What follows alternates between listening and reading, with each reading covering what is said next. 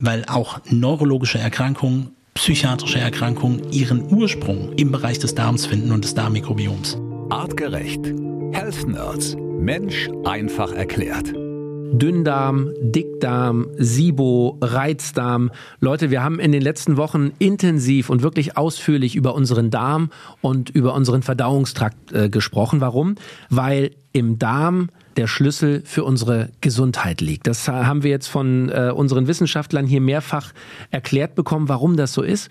Und wir haben heute ein Thema, was sich wieder um den Darm dreht, aber was das Thema Darm nochmal von einer ganz anderen Seite beleuchtet. Matthias Baum aus dem Health Nerds Wissenschaftsteam ist da. Matthias hat wie ich finde, unglaubliche ähm, Erkenntnisse und wissenschaftliche äh, Ideen dabei. Matthias, herzlich willkommen. Schön, dass du heute bei uns im Podcast bist. Hallo Felix, vielen Dank, dass ich da sein darf.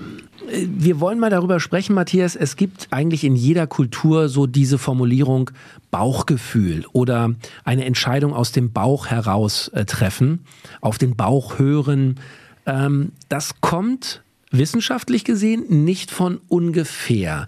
Denn die moderne Wissenschaft weiß, in unserem Bauch, in unserem Darm, da leben sogenannte Symbionten, also Bakterien, die mit uns interagieren, die im Laufe der Evolution mit uns zusammen ähm, ähm, als Koevolution entstanden sind.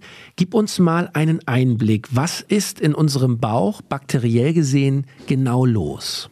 Ziemlich viel, könnte man sagen. Wir haben ja an unterschiedlichen Stellen schon über das Mikrobiom gesprochen. Also im Endeffekt ist das Mikrobiom der Genbausatz der Bakterien, also unterschiedliche Gene, die abgespielt werden können. Alles Gene, die abgespielt werden, also irgendetwas, was auf Stoffwechselebene dann passiert. Und ziemlich viel, weil ähm, wir reden von Abermilliarden Bakterien, Viren und Pilzen. Das sind so verschiedene Strukturen oder Mikroorganismen, die dazugezählt werden. Und ähm, all das findet in dieser großen Körperoberfläche oder auf dieser großen Körperoberfläche statt. Also wir hatten schon mehrfach jetzt gehört, der Darm insgesamt bildet die größte Körperoberfläche. Wenn wir das komplett aufhalten würden, haben wir da viele Quadratmeter Fläche, ähm, die eigentlich Kontakt zur Außenwelt darstellen würde.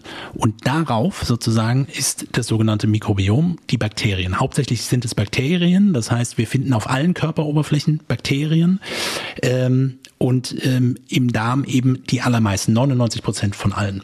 Und nochmal, also aber Milliarden, ich kreise so ein bisschen um die Zahl, weil man liest dann immer mal wieder Billionen, 100 Billionen, dann gibt's mhm. wieder Berichte, naja, nee, eigentlich vielleicht sind es doch nicht so viele, aber man kann sich vorstellen, wahrscheinlich mehr oder genauso viel, wie wir Körperzellen haben. Und ähm, gleichzeitig nicht nur, also einzelne Bakterien und dann natürlich verschiedene tausende Bakterienstämme. Das heißt Gruppen, nachdem man das clustern kann. Das kennen einige vielleicht, die schon mal irgendwie so eine Stuhlanalyse oder eine Mikrobiomanalyse gemacht haben. Mhm. Und unterschiedliche Stämme haben dann wieder unterschiedliche Funktionen.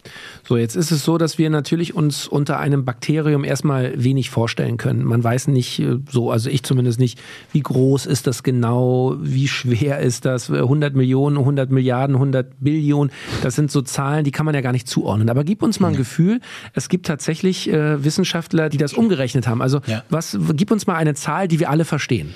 Ähm, genau, eine schöne Zahl ist ähm, die man gut verwenden kann, um so ein Gefühl dafür zu bekommen, dass wenn wir alle Bakterien aus dem Darm zusammenpacken würden, das mhm. ungefähr ein Gewicht von einem Kilogramm ist. Ein Kilo.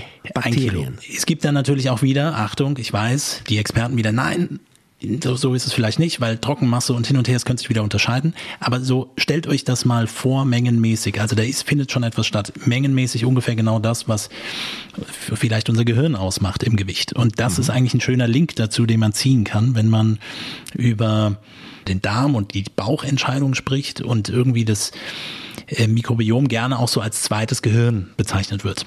Ja, darüber haben wir auch schon mal gesprochen hier im Podcast, aber das ist genau der entscheidende Punkt. Also wir wollen heute mal mehr erfahren von dir über die sogenannte Darm-Mikrobiom- Hirnachse. Also ja. Auch das müssen wir uns nochmal verallgegenwärtigen. Also die Bakterien, Matthias, hast du gerade schon gesagt, haben ungefähr ein Gewicht in unserem Darm, wenn man die Bakterien wirklich mal zusammenschaben würde, von einem Kilo.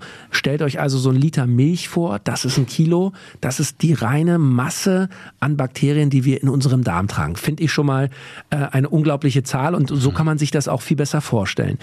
Jetzt ähm, sind das also Organismen, Lebewesen, die einen, ja auch einen bestimmten Lebenszweck nicht nur für uns erfüllen, indem sie äh, bestimmte Stoffe verdauen oder Enzyme herstellen, sondern die haben natürlich auch für sich, äh, ähm, sagen wir mal, eine Evolution, um, um sich zu vermehren, um zu existieren, um über Millionen Jahre ähm, nicht auszusterben. Und jetzt ist eben die spannende Frage, inwieweit beeinflussen wir diese Bakterien in uns und und das ist, finde ich, die spannende Frage, inwieweit beeinflussen uns eben diese ähm, unzähligen Bakterien uns in unserem Handeln, Denken, Fühlen, in unseren Entscheidungen. Und da, Matthias, glaube ich, da müssen wir heute mal drüber reden. Da musst du uns mal einen wissenschaftlichen Einblick geben.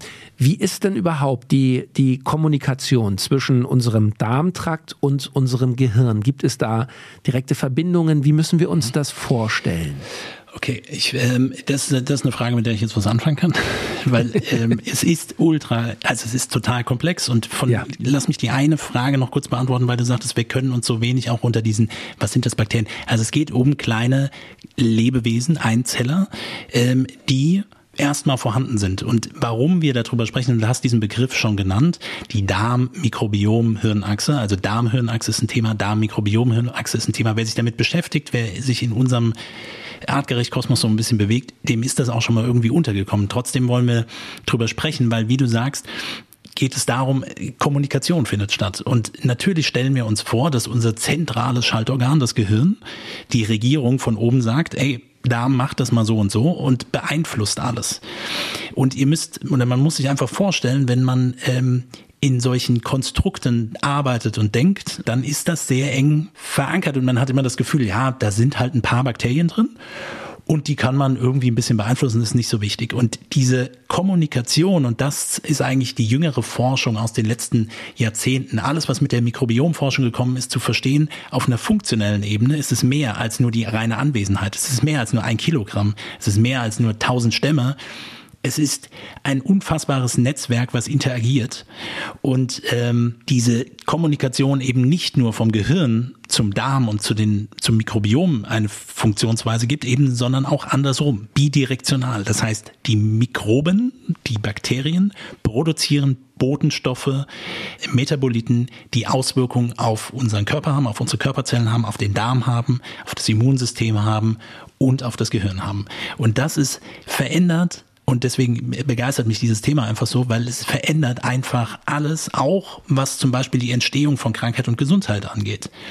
Weil wir eben nicht nur sagen können, okay, wir geben mal ein paar Bakterien rein oder äh, wir verändern ein bisschen was an der Ernährung und schon ist alles gut. Wir müssen verstehen, dass die Bakterien untereinander unfassbar schnell interagieren können und reagieren können und sich dementsprechend auch umstellen können, ihre Reproduktion verändern können. Und wir müssen verstehen, dass wir vielleicht doch nicht so in unseren Entscheidungen so frei sind, wie wir das häufig denken. Und es verändert auch die Betrachtung und deswegen auch das Zusammenführen von Körper, Psyche und Geist quasi. Ähm, da ist ein schönes Schlüsselelement drin, weil auch neurologische Erkrankungen psychiatrische Erkrankungen ihren Ursprung oder ein, zumindest einen Interventionshintergrund im Bereich des Darms finden und des Darmmikrobioms. Und ähm, bevor ich jetzt einsteige, wie das funktioniert, also von oben nach unten, von Gehirn Richtung Darm und Richtung Mikrobiom, stell mir gerne erst noch eine andere Frage. Ja, also meine, meine nächste Frage ganz konkret wäre, lass uns mal äh, schauen, wie ist denn das Gehirn mit dem Darm verbunden? Also mhm. gibt es dort Nervenbahnen? Läuft das über das Rückenmark? Wer sendet denn zum Beispiel das Signal, ich habe Hunger? Kommt das mhm. aus dem Gehirn an den Darm oder sagt mhm. der Darm, hey Leute, hier ist äh, nichts los, hallo, hier sind wir Bakterien, wir wollen mal mhm. wieder was essen? Funk mal ans Gehirn, der soll dem Kollegen sagen, er soll mal wieder ähm, Essen suchen gehen. Wie, wie funktioniert diese Kommunikation? Hunger ist nochmal noch mal ein ein komplexeres Thema, aber ja, es gibt, um es zu vereinfachen, auch aus der Peripherie, also aus den Organen, dem Magen beispielsweise, Bodenstoffe, die ausgeschüttet werden, über die Blutbahn zum Gehirn gelangen und natürlich etwas wie Hunger erzeugen. Und Hunger mhm. bedeutet im Gehirn Energiemangel und dieser Energiemangel löst verschiedene Mechanismen aus und löst aus, dass zum Beispiel Dopamin ausgeschüttet wird, Neugierde äh, gesteigert wird, man sich anfängt zu bewegen und so weiter. Das ist, das ist der eine Teil. Aber ein anderer Teil, und das ist, wie du es gerade gesagt hast, über Nervenbahnen habe ich eine direkte Kommunikation von Gehirn Richtung Darm. Und es ist eben nicht so, wie man jetzt typischerweise denkt, okay, die Nervenbahnen gehen ja alle über das Rückenmark und gelangen dann dort zu den einzelnen Organen. Es gibt eben auch Hirnnerven, die direkt dem Gehirn entspringen und äh, rausgehen und nicht den Umweg quasi über das mhm. Rückenmark äh, nehmen. Und ein wesentlicher Nerv, der Nervus vagus, einer der ein, also der sogenannte Eingeweidenerv, einer der sogenannten Hirnnerven, der innerviert direkt, also innerviert, steuert direkt den Darm an. Und da geht es dann eben um direkte Kommunikation, die von oben ausgelöst wird. Das kann von Hunger kommen, das kann von Gefahr kommen oder anderen Emotionen, die dann zum Beispiel die Beweglichkeit des Darms mit beeinflussen. So, das heißt, im Darm selbst gibt es auch wieder Nervenzellen. Man spricht hier von dem sogenannten enterischen Nervensystem, also das, was Nervenzellen, die im Darm angesiedelt sind. Hier reden wir nicht nur von einer Handvoll, sondern auch 100 Milliarden, ich weiß, ist auch wieder eine große Zahl, aber im Vergleich genauso viele, wie es Neuronen, also Nervenzellen auch im Rückenmark gibt. Und hier findet also eine Ansteuerung statt. Das heißt, das ist das, was man vielleicht auch kennt bei bestimmten Emotionen, die, was darauf zurückzuführen ist, dass es zu Verkrampfungen im Bauch kommt oder ein ungutes Bauchgefühl. Könnte man jetzt auch da schon ein bisschen drüber hin ableiten. Äh, es geht um das Thema, erhöht sich die Beweglichkeit des Darms, die sogenannte Darmperistaltik. Ne? Also mehr schnellere Darmperistaltik heißt, der Speisebrei und Stuhl bewegt sich schneller durch den Darm. Das Endergebnis ist eher Durchfall. Oder wird das runtergefahren, runterreguliert und es kommt eher zu Verstopfung. Ne? Du hast mit Daniel in tollen Episoden über das Thema unter anderem über Reizdarm gesprochen und wir haben über nicht nur, dass es nicht nur Ernährung ist, wir haben über, ihr habt über verschiedene Punkte gesprochen. Aber ein wichtiger Punkt auch dabei, und ihr habt es auch mit erwähnt, aber hier ist genau dieser Aspekt noch mit dabei. Auch bei Reizdarm ist es eben nicht damit getan, dass man psychische, die psychische Ebene komplett ausschließen würde. So, das heißt, diesen Impact, den Stresssituationen, äh, beispielsweise verschiedene Emotionen auf das Nervensystem haben können, gerade für Menschen, die ähm, auch eher ähm, das besser wahrnehmen können, auch besser benennen können, da kommen, tauchen solche Symptome eben auch mit auf. So, mhm. und das ist der Weg, der von oben nach unten geht. Also oben wirklich jetzt äh, höhenmäßig, oben nach unten, aber über den sogenannten Vagusnerv ist das möglich. Okay, das heißt, da gibt es eine Kommunikation, da gibt es Signale vom Gehirn direkt über diese Nervenbahnen in mhm. den Darm. Ähm, du hast gerade angesprochen, Bauchgefühl, ein Grummeln im Bauch. Ich glaube, jeder, der auch schon mal richtigen Liebeskummer hatte, der kennt das auch, ja, dass es einem wie den Magen zusammenzieht, den Bauch zusammenzieht.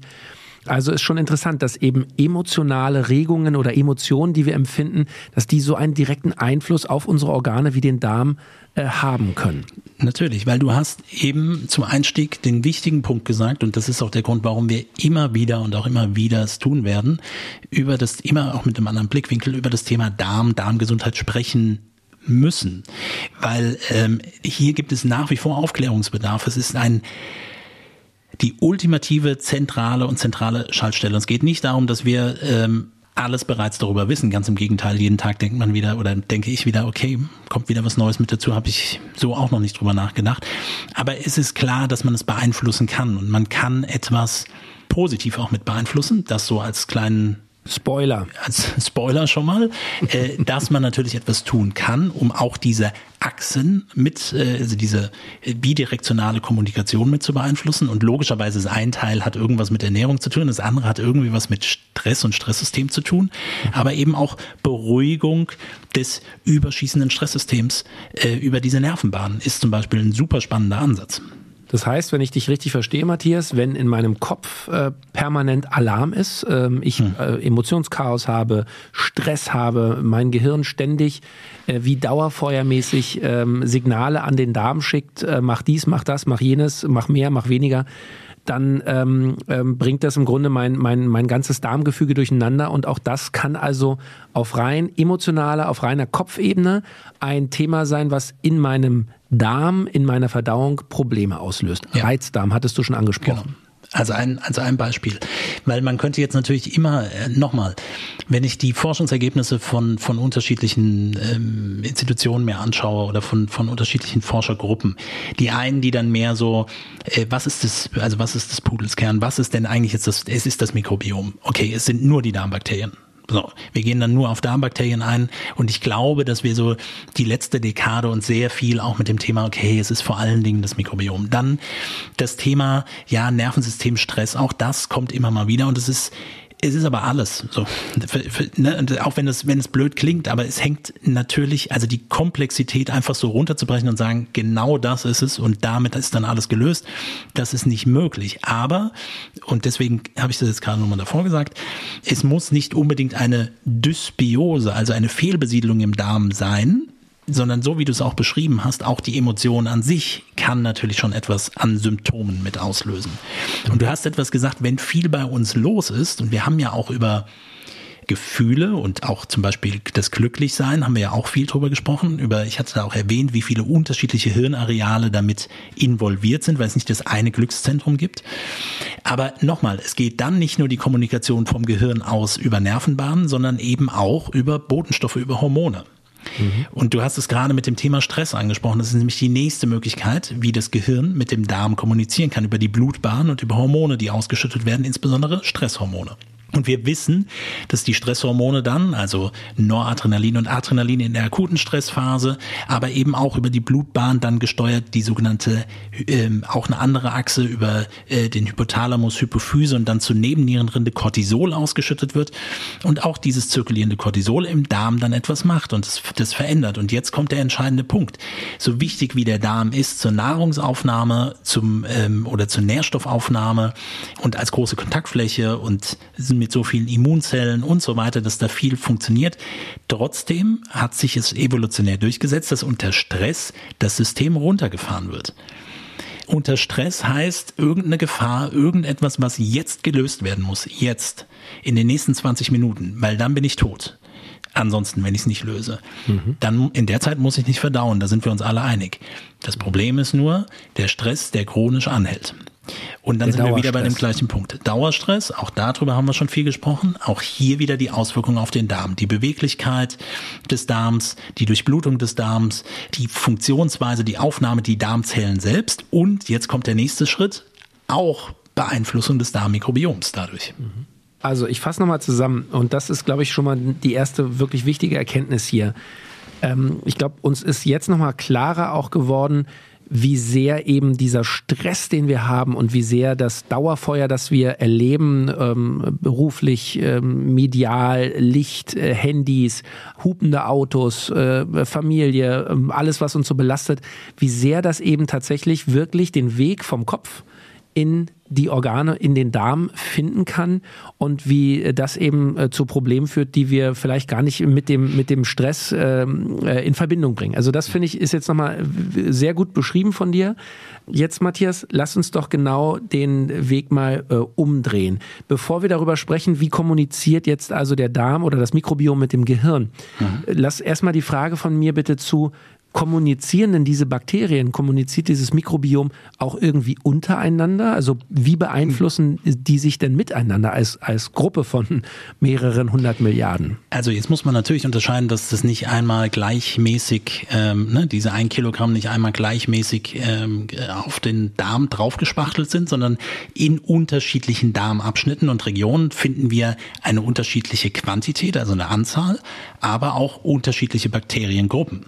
Oder mhm. also Arten von Bakterien. Und die sind auch nicht alle Kumpels und mögen sich alle nicht Nein, unbedingt. Aber nochmal, es ist, geht auch nicht, dass wir, ähm, und auch das versuchen wir immer wieder so rauszuziehen und so, das ist gut, das ist schlecht. Natürlich, wir nutzen das auch, um das ein bisschen zu vereinfachen. Auch pathogene Keime, auch schlechte Keime und pathogen eigentlich dann immer, wenn sie überwuchern, gehören mit zu einem, zu diesem Mikrobiom, zu einem menschlichen Mikrobiom mit dazu. Hm. In kleineren Anzahlen ja, und diese Kommunikation, die du gerade angesprochen hast, die gibt es. Äh, das heißt wirklich, dass Bakterien oder Einzeller grundsätzlich untereinander äh, über verschiedene Mechanismen auf Reize von außen reagieren können und das sehr schnell. Und dann kommt es auch zu Veränderungen, die aber auch reversibel sind, also auch wieder zurückgehen können. Mhm. Aber ja, natürlich ist Kommunikation unter Einzellern auch möglich und damit auch Veränderungen. Das heißt, ähm, wir dürfen es auch in der, sag ich mal, in der Behandlung oder in der Intervention, in der Lifestyle-Intervention auch nicht so sehen, dass man sagt, okay, ich nehme jetzt ein Probiotikum ein und dann ist alles wieder gut, sondern das kann natürlich beeinflusst werden über so viele Faktoren eben wie auch Stress. Das heißt, Stress des Wirtes hat auch Stressauswirkungen auf die Darmbakterien, die sich dann dementsprechend auch wieder äh, in der Anzahl, in der Reproduktion mit drauf, drauf auswirken können. Mhm. Lasst uns an dieser Stelle einmal über Lactoferrin sprechen, mhm. weil wir äh, häufig drüber reden und äh, ich weiß, äh, du bist genauso Fan wie äh, auch dein Kollege Daniel. Ähm, Lactoferrin ähm, äh, hat auf das Thema Darmmikrobiom oder überhaupt auf das Thema Bakterien ähm, schon Effekte, die in äh, unzähligen Studien immer wieder untersucht werden. Und äh, die Wissenschaft, glaube ich, weiß auch final natürlich immer noch nicht so genau, wie macht es das, wie können da Effekte erklärt werden. Aber gib hm. uns bitte noch mal einen Einblick, was kann Lactoferrin in Bezug auf unser Darmmikrobiom leisten? Dann, dann lass mich ganz kurz da ein bisschen ein, ein paar Nerd-Dinge zitieren, weil die Effekte, die untersucht sind, die sind klar existent. Jetzt haben wir immer wieder das Problem, dass wir versuchen, es so runterzubrechen auf einzelne Sachen. Das heißt, wir können beispielsweise antibakterielle Eigenschaften des Lactoferrins nachweisen. Und diese Effekte beziehen sich auf zwei unterschiedliche Mechanismen. Das eine, für die, die von Lactoferrin schon mal was gehört haben, Lacto irgendwas mit Milch und Ferrin Eisen. Es gehört, ist ein eisenbindendes Glykoprotein. Das heißt, es kann Eisen aufnehmen. Ne? Wir haben über das Thema Eisenhaushalt in dem Kontext ja auch schon zugesprochen. Eisen ist aber nicht nur notwendig, um für uns rote Blutkörperchen zu bilden und Sauerstoff zu transportieren, sondern eben auch wichtig für jeden Einzeller, um Energie zu produzieren, also ATP. Und dafür brauche ich immer Eisen. Und Bakterien übrigens auch. So, wenn jetzt Lactoferrin ankommt und entzieht Eisen, dann wird Eisen sequestert, zurückgehalten und wird den Bakterien entzogen. Es hat einen antibakteriellen Effekt. Jetzt kommen die klugen Köpfe und sagen, du hast gerade gesagt, alle Einzeller, das heißt ja auch gute und schlechte Bakterien. Das ist richtig, aber es gibt eben auch wachstumsfördernde Effekte die durch Lactoferrin nachgewiesen wird. Es gibt verschiedene Strukturen, ähm, Bindungsstellen quasi des Lactoferrins und ähm, ähm, verschiedene, wir nennen sie mal Glykane, an denen ähm, äh, probiotischen Bakterien andocken können und sozusagen die Reproduktion mit fördern können. So, wir haben beide Effekte. Ja? Und es gibt andere antibakterielle Effekte, die auch nachgewiesen worden sind, dass zum Beispiel Membranen von bestimmten schlechten Bakterien zerstört werden und dadurch die Bakterien kaputt gehen. So, das sind die beschriebenen Mechanismen. Und jetzt kommt der entscheidende Punkt und da kann man auch diese Abkürzung gehen, würde ich sagen, oder auch wie es Daniel immer schön beschreibt, das Thema, das Lactoferrin evolutionär auch sich mit uns entwickelt hat. Es ist ein körpereigenes Protein oder ein Protein von Säugetieren, was gebildet werden kann. Also wir beziehen es ja dann tendenziell aus Kuhmilch. Und ähm, hier haben wir folgenden Effekt. Das heißt, die Natur hat schon mal vorgesehen, dass große Mengen zu Beginn einem Baby mitgegeben werden. Und hier sind zwei Effekte. Einmal bezogen auf das Immunsystem, da haben wir auch schon immer viel drüber gesprochen, und der andere wesentliche Effekt, den Aufbau und Ausbau eines diversen, eines vielfältigen Mikrobioms, weil das ist einer der zentralen Schlüssel, wenn wir über Darmgesundheit grundsätzlich sprechen und über ein Mikrobiom. Es geht nicht nur darum, jedes einzelne Bakterium irgendwie anzusteuern und das reinzugeben und sich so wie so ähm, wie ein Gärtner sich vorzustellen, okay, da gebe ich da ein bisschen hin, dann ist das da ausgesät, dann funktioniert das. Das ist viel zu dynamisch, dieses gesamte Ökosystem. Und deswegen ist Lactoferrin so spannend. Und wie gesagt, bei Säuglingen kommt es immer mehr. Im asiatischen Raum ist es schon eher auch, auch normal, dass man Pränahrung immer mit Lactoferrin verseht immunologisch, aber eben vor allen Dingen auch bezogen auf das Mikrobiom und die Darmgesundheit und alles, was dann auch an Symptomen dadurch wegfällt, Durchfälle und so weiter, die damit in Verbindung stehen. So und von daher ist es natürlich eine super gute verträgliche Möglichkeit, die man einsetzen kann, wenn es um das Thema geht, Diversität zu verändern, das Wachstum guter Bakterien zu fördern und ähm, schlechte Bakterien abzutöten oder zu hemmen im Wachstum. Das sind die entscheidenden Mechanismen und die sind gut untersucht. Super. Also zusammenfassend kann man sagen, dieses Lactoferrin, wer vielleicht jetzt hier den, die Health zum allerersten Mal hört, wir haben schon so oft drüber gesprochen, aber wer es noch nie gehört hat, also Lactoferrin hat die Fähigkeit, genau wie Matthias jetzt sehr komplex beschrieben hat, die guten Bakterien äh, zu fördern, die in, in ihrem Wachstum zu unterstützen und die eher schlechten Bakterien ähm, zu, zurückzuhalten, zu minimieren. Es hat eben diese Fähigkeit, unser Mikrobiom ja im besten Fall optimal einzustellen. Das aber nur mhm. mal am Rande, vielleicht auch mal als Tipp, wenn ihr das mal probieren wollt, äh, als Kapsel in äh, äh, reiner Form ähm, über einen längeren Zeitraum mal eingenommen. Man kann es auch mal höher dosieren, hat Daniel auch schon erzählt, um einfach mal zu probieren, was hat das für Auswirkungen auf mein Darmmikrobiom, wie fühle ich mich damit? Mhm. Jetzt, Matthias, wollen wir mal gucken, okay, also das Gehirn kommuniziert mit dem Darm, hast du schön erklärt. Das Mikrobiom äh, untereinander, die Bakterien kommunizieren auch miteinander. Jetzt die spannende Frage, ähm, diese äh, unzähligen Milliarden, äh, Billionen Bakterien in unserem Bauch, wie kommunizieren die mit unserem Gehirn hm. und wo können sie tatsächlich unser, du hast es so schön gesagt, freies Denken oder der Glaube daran, dass unsere Entscheidungen äh, einem freien Willen unterliegen, hm. wo kannst du uns wissenschaftlich äh, ein bisschen die Illusion rauben und sagen, naja, da reden die Bakterien sinnbildlich ein Wort mit? Kommen wir erst zu dem Wie. Wie funktioniert es? Das heißt, was glaube ich schon ne, auf der Ebene, dass die Bakterien sind nicht nur da und irgendwie ist es ganz nett, sondern dass es eben beeinflussbar ist, auch durch Medikamente oder wie auch immer, ähm, ist der entscheidende Punkt, dass die ähm, Bakterien selbst, und das das hat man sicherlich schon mal irgendwie so mitbekommen, okay, die sind auch wahrscheinlich relativ wichtig, wenn es um das Thema Verdauung geht, also Aufspaltung von, von Nahrungsbestandteilen.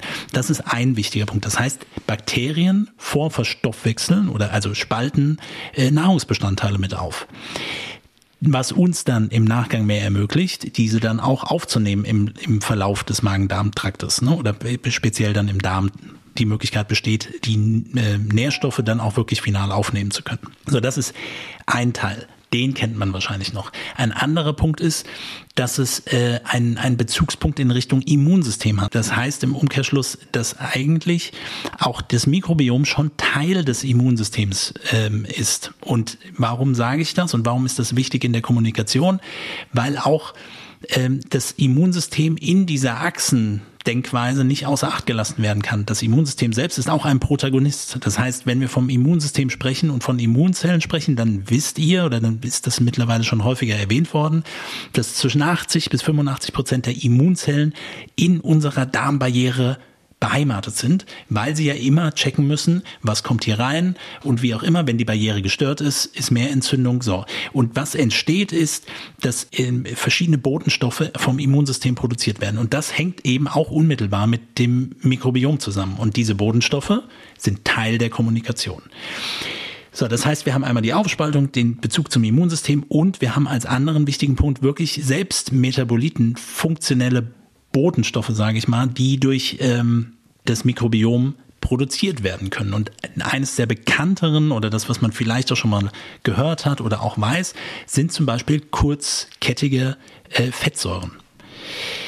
Jetzt reden wir schon wieder über Fett, aber kurzkettige Fettsäuren, zum Beispiel sowas wie Butyrat oder sowas in die Richtung, ähm, sind auch Signalstoffe, die einen Einfluss auf das Gehirn nehmen können. Die gelangen ja auch in die Blutbahn und gelangen zum Gehirn und über die Blut-Hirn-Schranke wird es aufgenommen. Und hier kommt jetzt die Komplexität nochmal natürlich mit rein. Das ist, ähm, wir haben hier einen Effekt bei äh, Butyrat beispielsweise auf die Schrankenfunktion der Blut-Hirn-Schranke, aber auch der Darm Barriere quasi. Äh, wir haben aber auch Effekte und auch andere Botenstoffe, die produziert werden, auf verschiedene Hirnareale, die reguliert werden können. So, und das heißt, was wir in, was Studien zeigen, sind bei einem vielfältigen Darmmikrobiom Effekte und natürlich auch die unter Umständen auch, was auch getestet worden ist, die Verwendung von, jetzt nehme ich nochmal Probiotika mit hinzu, dass ich im Umkehrschluss bei Patienten oder auch bei, bei jungen Menschen oder Probanden, die an den Studien teilgenommen haben, sich das Verhalten bei bestimmten Aufgaben gestellt werden, verändert und die Leute dann ruhiger werden und entspannter und gelassener an Aufgaben herangehen können. Und diese Verbindungen bestehen. Das heißt, Anzahl, Menge und dann natürlich gebildete Botenstoffe aus der Peripherie, aus dem Darm gelangen in den Körper, in den Körperkreislauf und zum Gehirn und haben dann unterschiedliche Effekte, was das Verhalten, Emotionen, Gefühle, äh, wie man es auch immer benennen mag, angeht und äh, sehen hier ganz eine ganz wichtige Schnittstelle oder einen Teil der Kommunikation, die extrem wichtig ist. Mhm. Gib uns mal ein Extrembeispiel. Was kann im schlimmsten Fall die Auswirkung sein?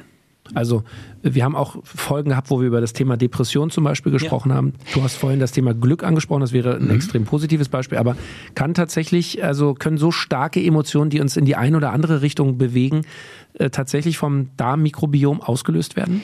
Das ist das, was massiv in der ähm, oder Teil der Forschung ist, ähm, was immer mehr reinrückt. Und ich rede jetzt nicht nur, wie gesagt, von psychischen Erkrankungen. Bei Depressionen ist es aber definitiv ein wiederholter, ich meine, ich hätte es auch schon mal erwähnt, aber ein wiederholter Zusammenhang über das Darmmikrobiom eben auch nachzudenken, also zumindest mal nachzudenken oder die Ursache darin zu sehen. Auch hier sind, gibt es Untersuchungen, wo wir genau das eben haben. Das heißt, eine veränderte, eine geringer in der Diversität veränderte Zusammensetzung des Darmmikrobioms, was die Gefühlswelt mit beeinflusst, wirklich bei Depression, also bei depressiven Patienten, aber wir reden auch von anderen Krankheitsbildern wie Schizophrenie, wir reden von ADHS, wir reden von Parkinson, wir reden von äh, Multiple Sklerose, wir reden äh, von, von Alzheimer. Wir haben unterschiedliche neurologische, neurodegenerative bis hin zu Autoimmunprozessen, bis hin zu psychiatrischen oder psychischen Erkrankungen, die in Verbindung stehen mit dem Mikrobiom und mit einer Misskommunikation dieser Darmmikrobiom-Hirnachse. Mhm. Wenn wir das jetzt mal weiterdenken, das Thema, du hast eingangs auch gesagt, dass äh, das Mikrobiom, dass unsere Bakterien auch äh, relativ schnell ähm, beeinflussbar sind, in die eine wie in die andere Richtung. Mhm. Ähm, liegt da vielleicht auch sagen wir mal, die Medizin der Zukunft klingt jetzt vielleicht sehr groß, aber gibt es Therapieansätze, die darauf abzielen, wenn ich mein Mikrobiom in irgendeiner Form entertainen kann, um es mal ganz mhm. äh, salopp zu sagen, und die bei Laune zu halten, dass die äh, eben die richtigen Botenstoffe senden, die richtigen Signale. Mhm ähm, dass es mir insgesamt auch äh, besser geht. Ist da, äh, gibt es da Ideen, gibt es da Konzepte oder ist das reichlich, äh, reichlich, aha. reichlich Ideen? Also von der Verwendung ähm, spezifischer, personalisierter Probiotika, über ähm, äh, Transplantationen von Mikrobiom, über ähm, das bessere Verständnis dieser und jetzt nochmal das Mikrobiom, also diesen Genbausatz, aber auch wie wird's dann wirklich abgespielt, was kommt dann wirklich zustande, was, also was passiert dann wirklich, diese Funktionalität noch besser mit abzugreifen. Also in der Vorstellung gibt's da, glaube ich, relativ viel. Ähm, ich glaube, dass es noch nicht die finale äh, Therapie äh, gibt. Worauf ich gerne eingehen möchte, ist natürlich den Zusammenhang klar zu machen und sich auch jetzt unabhängig der Erkrankung, sich im Klaren darüber zu sein. Und das ist ja nur ein, ein Teil, ne? eine Richtung, Richtung Gehirn gedacht. Aber natürlich hat, hat die, ist die Beeinflussung des Mikrobioms, des Darms, des Immunsystems als Schnittstellen der entscheidende Schlüssel, wenn es um das Thema Lifestyle-Intervention geht, um das gute Befinden, Empfinden, wie auch immer.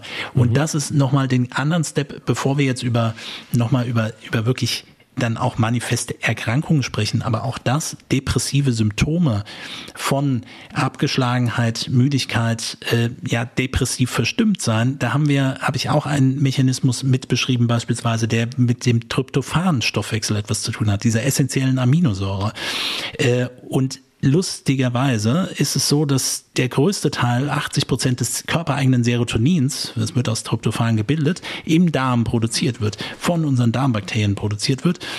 Und ein Missverhältnis natürlich dort auch eine Veränderung bedeutet. Plus, nochmal, mehr Entzündung bedeutet, Tryptophan steht nicht zur Bildung des Neurotransmitters Serotonin zur Verfügung, sondern wird vom Immunsystem verwertet und dann haben wir hier auch wieder ein Stimmungsthema. Ihr seht, da sind die Beeinflussungsmöglichkeiten und deswegen ist die Kombination des Mikrobiom auch nicht nur zu spezifisch, aber vielfältig aufzubauen, gute Nährstoffe reinzugeben, die das Mikrobiom mögen. Und das ist nämlich zum Beispiel ein wichtiger Punkt und auch ein ganz relativ bekanntes Thema, wenn man über Ballaststoffe spricht. Dann würde ich das gerne nochmal zusammenfassen und nicht nur sagen Ballaststoffe, sondern Faserstoffe, also was man viel in Gemüse findet und ähnlichem. Wir haben ja ähm, haben auch häufiger schon über das Thema intrazelluläre Kohlenhydrate gesprochen, also strukturgebende Faserstoffe, die einen Supernährboden bilden für ähm, Darmbakterien. Darmbakterien und diese Darmbakterien haben dann unweigerlich die Möglichkeit, das wieder zu verstoffwechseln, sich dort anzusiedeln und wieder Botenstoffe zu bilden, die sie dann für die Kommunikation benötigen. Mhm. So, das heißt, da haben wir sicherlich einen Ernährungsaspekt mit dabei. Und das andere ist Regulation des Immunsystems und ähm, ähm, Regeneration der Darmwand. Ich finde ähm, die Zusammenhänge zwischen Hirn und Darm, zwischen Mikrobiom äh, und unseren äh, Gefühlen, zwischen unseren Gefühlen und dem Mikrobiom. Das äh, hast du sehr gut erklärt. Ich glaube, da ist, ähm, also bei mir zumindest heute auch nochmal, waren einige Aha-Effekte dabei. Dafür schon mal vielen Dank. Wir müssen, glaube ich, hier an dieser Stelle gar nicht auf alle Interventionen nochmal eingehen, die also unseren Darm, unser Darmmikrobiom positiv beeinflussen können. Ähm, da können wir euch nur empfehlen, hört unbedingt auch nochmal in die letzten Folgen rein, wo wir auch viel über das Thema Ernährung sprechen, Lifestyle-Intervention, eingangs haben wir darüber gesprochen, Stress reduzieren. Aber trotzdem, vielleicht kannst du nochmal so deine drei, vier Top-Tipps geben, was wir alle besser machen können, um unsere Mikrobiom-Hirnachse ähm, ja, positiv zu beeinflussen. Positiv zu beeinflussen. Genau, unabhängig der Erkrankung. Und das finde ich einen, einen, wichtigen Aspekt, der auch in der letzten Folge oder in der vorletzten Folge nochmal mitkam, dass viele Dinge erstmal sehr lange parallel laufen und dementsprechend auch bestimmte Interventionen ähnlich bleiben. So, das heißt, dann kann ich gerne nochmal erwähnen, dass eine vielfältige Ernährung zum einen bedeutet, dass Abwechslung super gut ist für das Darmmikrobiom und wir reden jetzt nicht, das sage ich dann auch mal wieder gerne, wir reden jetzt nicht über die Abwechslung zwischen unterschiedlichen Nudelsorten, sondern wir reden über Abwechslung aus möglichst natürlich angebautem Obst, Gemüse. Warum? Weil hier findet sich drauf auch ein Mikrobiom, was eben auch schon mit aufgenommen werden kann. Es geht um fermentierte Lebensmittel, äh, die super gut sind. Es geht um Faserstoffe, die als Nährboden sinnvoll sind. Aber Vielfalt in alle Richtungen gedacht, auch sich nicht zu stark einzuschränken ein wichtiger Punkt. Dann das unweigerlich wichtige Thema der Mahlzeitenfrequenz oder auch bis hin zum intermittierenden Fasten. Das heißt, nicht so häufig zu essen, um dem Körper, im Speziellen dem Immunsystem, auch Ruhe zu gönnen. Ne? Kontaktfläche zur Außenwelt. 85 Prozent der Immunzellen sind dort. Wenn die die ganze Zeit nur am Arbeiten sind, geht die Energie dorthin und steht dann nicht zur Verfügung. Das hat einen kommunikativen Einfluss, weil proentzündliche Botenstoffe produziert werden, die auch wieder unser Verhalten mit beeinflussen können. Wir regulieren schon quasi auf der Ebene auch das Immunsystem mit, weil wir auch bestimmte Dinge vielleicht rausschmeißen, hohe Zuckermengen, hohe Fettmengen auf einmal, die eben auch das Immunsystem mehr triggern können und dann alles Mögliche an Konservierungsstoffen, künstlichen Stoffen, wie auch immer, die neue ähm, äh, Xenobiotika sind, also die das Immunsystem noch mal mehr mit triggern können, weil es eher unbekannt ist, äh, das eben rauszuschmeißen. Damit hat man, glaube ich, auf Ernährungsebene schon viel getan. Und jetzt in die eine Richtung und in die andere Richtung gedacht, das habe ich eben auch schon erwähnt, wir müssen etwas zur Stressregulation machen. Ich weiß, dann sagen alle, ja, habe ich schon hunderttausend Mal gehört und äh, kenne ich auch alles. Stress aber, mich nicht damit schon wieder. Genau, stress mich bitte nicht damit. Aber auch das ist ein Thema, auch das haben wir schon häufiger angesprochen. Stress Management im Sinne von, wir müssen resistenter werden oder sollten es und können das sehr gut mit natürlichen Reizen machen. Da haben wir auch schon viel drüber gesprochen. Kältereize, Hitzereize zum Beispiel mit zu verwenden. Das intermittierende Fasten gehört auch mit dazu, weil es ein Hungerreiz ist. Das Thema nicht dauerhaft zu trinken, sondern irgendwie auch hier intermittierend zu trinken. Genügend zu trinken, aber eben mit Abständen dazwischen und nicht dauerhaft. So, das sind ähm, Möglichkeiten auf der einen Ebene. Es geht um Atemtechniken oder was man auch mal super gut nachschauen kann, selbst auch noch mal ein bisschen nachrecherchieren kann. Ansonsten auch gerne Fragen stellen und wir beantworten sie ja sowieso dann nächste Woche dazu. Den Parasympathikus und das ist im Wesentlichen dieser Eingeweidenerv, wie ich den ein bisschen besser triggern kann. Und da sind super gut in der Verwendung Atemtechniken. Slow Breathing, also langsame Atemtechniken, die das sehr gut ermöglichen, ähm, runterzufahren für den Moment und dann eben auch Einfluss darauf zu nehmen. Es gibt ähm, speziell in Bezug auf Reizdarm nochmal den, den äh, Bezugspunkt Richtung Hypno, also Hypnosetherapien mitzuverwenden. Bis hin zu dem Blickwinkel, auch was die Verhaltensweise angeht, von einem äh, und das bitte nicht falsch verstehen, aber auf einer problemorientierten Betrachtung von Symptomen. Ne? Also Symptomtagebuch führen sorgt immer dafür, dass ich schön drauf schaue, wann ich denn jetzt wieder Probleme habe, hin zu einer lösungsfokussierten Betrachtung.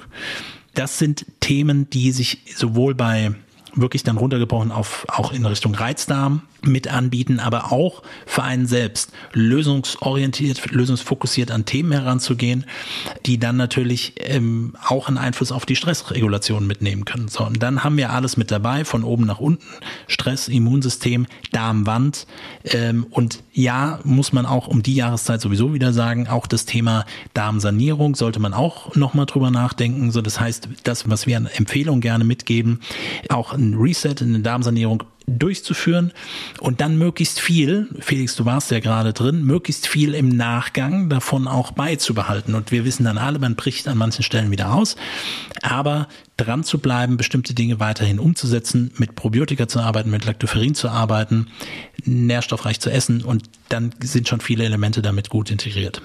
Super. Also es ist äh, ein sehr komplexes Thema. Ich finde, wir haben es trotzdem geschafft, hier ähm, wieder sehr viel Wissen äh, zutage zu fördern und äh, äh, ich glaube, die Zusammenhänge ähm, sind jetzt deutlicher geworden nochmal. Vielen herzlichen Dank dafür. Du hast gerade schon angesprochen, bei uns in der Sprechstunde heute in einer Woche könnt ihr eure Fragen stellen. Schickt uns eure Fragen zum Thema und Matthias wird sie nächste Woche Donnerstag hier bei den Health Nerds äh, beantworten. Ihr könnt uns gerne schreiben per Direct Message bei Instagram. Ihr könnt uns auch Sprachnachrichten schicken. Traut euch gerne. Wir sind ja hier immerhin im Podcast und wollen euch gerne auch hören. Oder schreibt uns uns äh, über die Website artgerecht.com und äh, ihr kriegt garantiert eine Antwort. Also, Darm, Mikrobiom, Hirnachse, ein spannendes Thema, unser zweites Gehirn in unserem Bauch. Und äh, ich bin sicher, auch hier wird die Wissenschaft in den nächsten Jahren noch spektakuläre Erkenntnisse zutage bringen. Matthias, vielen herzlichen Dank. Dir einen schönen Abend und Leute, bleibt schön gesund. Vielen Dank. Artgerecht. Health Nerds. Mensch einfach erklärt. Ein All Ears on You Original Podcast.